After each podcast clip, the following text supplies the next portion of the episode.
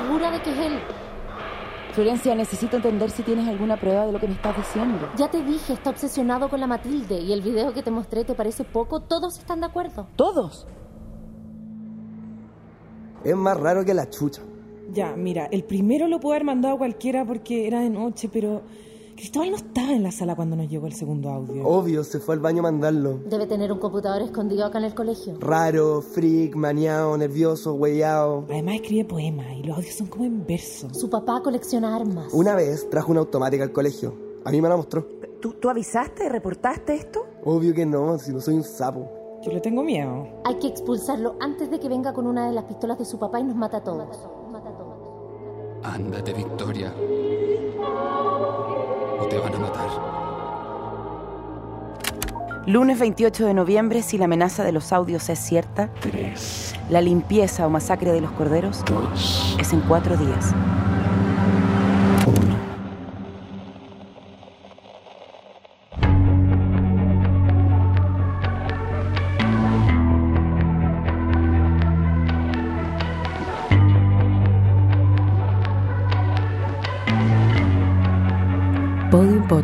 Presenta Corderos. Episodio 5. Cristóbal.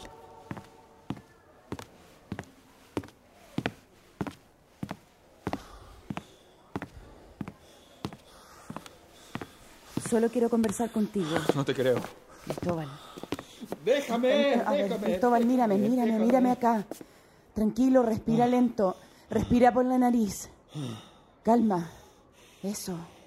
Necesito que te sientes y que hablemos. No estoy acá para acusarte de nada. Mentirosa, piensas que soy un psicópata. Todos piensan No, eso. si quieres, lo dejamos así. Pero creo que te conviene hablar conmigo. ¿Por qué? ¿Por qué? Porque yo no creo que tú hayas mandado esos audios.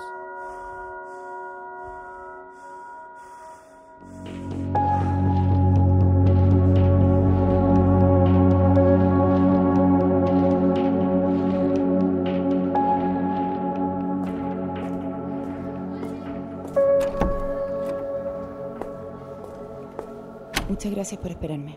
Por favor, siéntate. ¿Cómo te fue? ¿Es él? Miren, sé que ese rumor que nació en el grupo privado de los alumnos ya se esparció por todo este colegio, que Cristóbal Santibáñez es el autor de las amenazas. ¿Lo reconoció? Yo no fui. A ver, ordenemos las cosas. Con Matilde, ustedes... Ella es mi amiga. Acá la volvieron loca. ¿Cómo es eso de que la volvieron loca? ¿Sabes qué le pasó? La Matilde era muy normal. Callada, buena onda con todos, tranqui. Entonces, ¿qué pasó? La Mati fue a una fiesta en el bosque. Sí, eso lo sé. Fue al Oktoberfest, cuando se perdió. No, esto fue mucho antes. ¿Cómo? ¿Y qué fiesta fue esa? En agosto, cuando volvimos a clases, ella tenía un amigo nuevo. Un amigo virtual. Alguien con quien hablaba todo el día. Ah, eso podría estar en su teléfono No. entonces, ¿no? Hablaban en una aplicación que no deja registro. Él le decía princesa. La invitó a una cabaña en el bosque.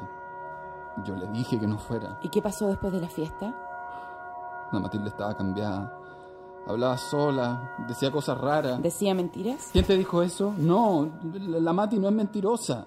No, a ella la met- le metieron cosas en la cabeza, algo de un grupo sagrado que tenía que guardar secretos y volver al bosque, a una selva. ¿Un grupo?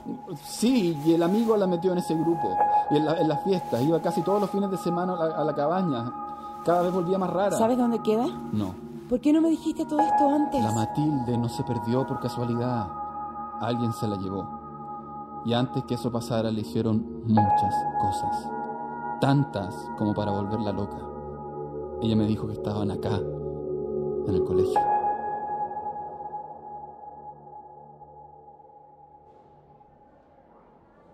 Les repito, Cristóbal Santibáñez no está detrás de esos audios. Todos los alumnos piensan lo contrario, Victoria. Hay un video. Sí, que sale disparando un arma de caza hace más de un año, Ana. Eso no prueba absolutamente nada. Yo hablé con los alumnos y lo único que tienen son suposiciones. Ok, entonces, ¿quién lo mandó? Fue más de una persona, eso ya se los dije. Son dos personas de este colegio, no sé si los mismos alumnos, pero los conocen y quieren asustarlos. Creo que quieren silenciar algo que pasó con Matilde Cordero, por eso usan su apellido. ¿De nuevo con ese Ana, por asunto? favor, pero por favor, hablar. Christoph. Estos audios no tienen alusiones religiosas, sino que hablan de ella, directamente de ella. Algo le pasó a Matilde y todo eso viene de ahí. ¿Qué le pasó? Porque las acusaciones de Pedro Cordero, perdona, pero fueron descartadas Sí por sé. la policía. Sí sé, sí sé, sí sé. Eso es lo que estoy tratando de entender. ¿Ustedes saben de algún grupo que haga fiestas en el bosque?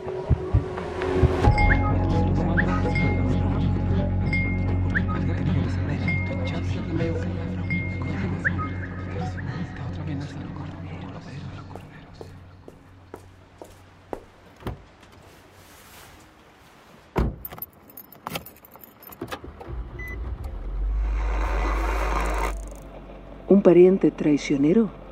¿Alguien quiere hacerte daño? Alejo esas fuerzas del mal. Soy Madame Paula.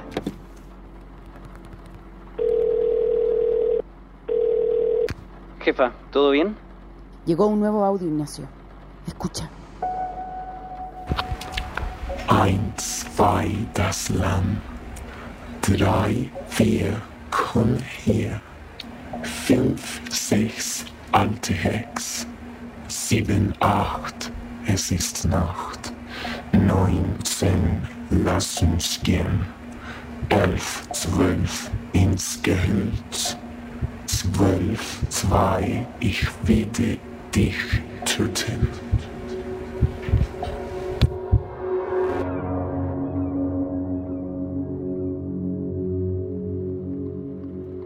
Mierda. Pasó lo mismo. Llegó anónimamente a todos los alumnos de cuarto. ¿Ya? ¿Y sabes qué significa? Sí, es un verso infantil tradicional. Se usa para que los niños aprendan a contar, pero la letra está modificada. Me la tradujeron. Uno, dos, cordero, tres, cuatro, ven aquí.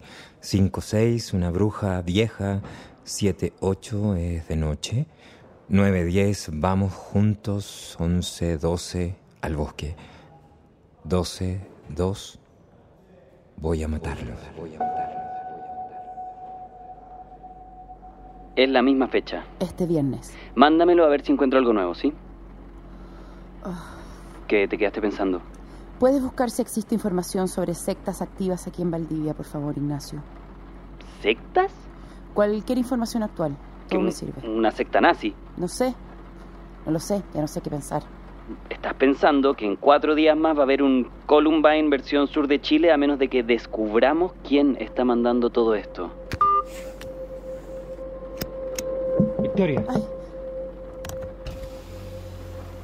¿Estás bien? estoy muy preocupada, Christoph. Yo también. Tienes que convencer a Ana de que vaya a la policía. Esto es grave. Tienes que hacerlo, por favor. Voy a tratar. Te lo prometo.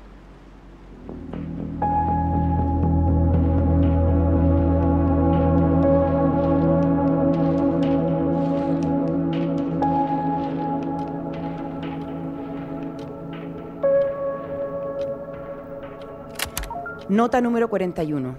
Intenté comunicarme con los padres de Cristóbal. Creo que necesita apoyo terapéutico para lidiar con todo esto y que...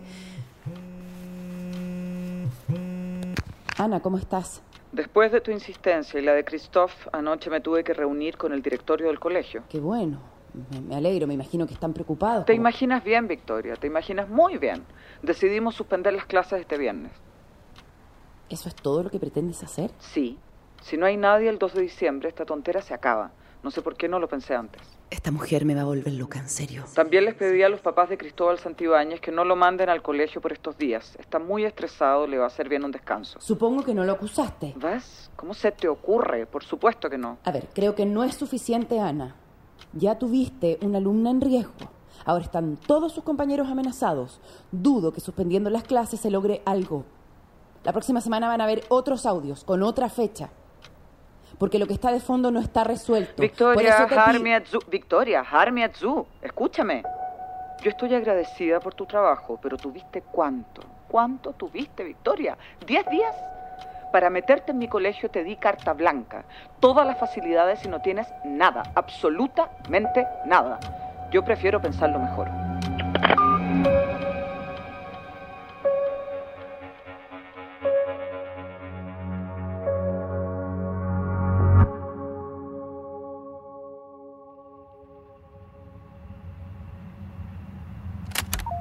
Nota número 47.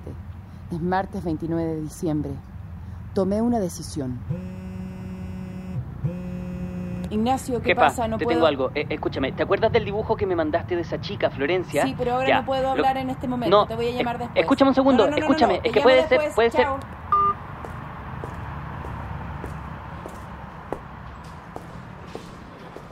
Hola, Buenos días. quiero hacer una denuncia. Espéreme un segundo, ¿sí? Ignacio, te dije que no me llamaras. Soy no Pedro. puedo. Pedro Cordero. Pedro. Hola, sí, dígame. Tiene que venir. La Matilde. La Matilde está lúcida. Dice que quiere conversar con usted. La Matilde no se perdió por casualidad. Alguien se la llevó. Fue retirada del colegio hace poco más de un mes. Antes que eso pasara, le hicieron muchas. Matilde Cordero tuvo problemas psicológicos bastante graves. Las acusaciones de Pedro Cordero fueron descartadas por la policía. Esto queda entre nosotras. La Matilde está lúcida. Tantas como para volverla loca. Quiere conversar con usted.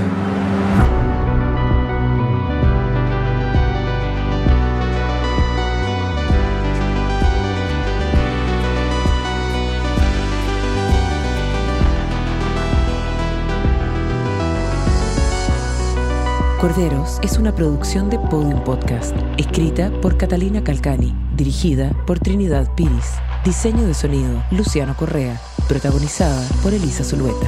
No dejo de escuchar al viento que te nombra. Nos vamos a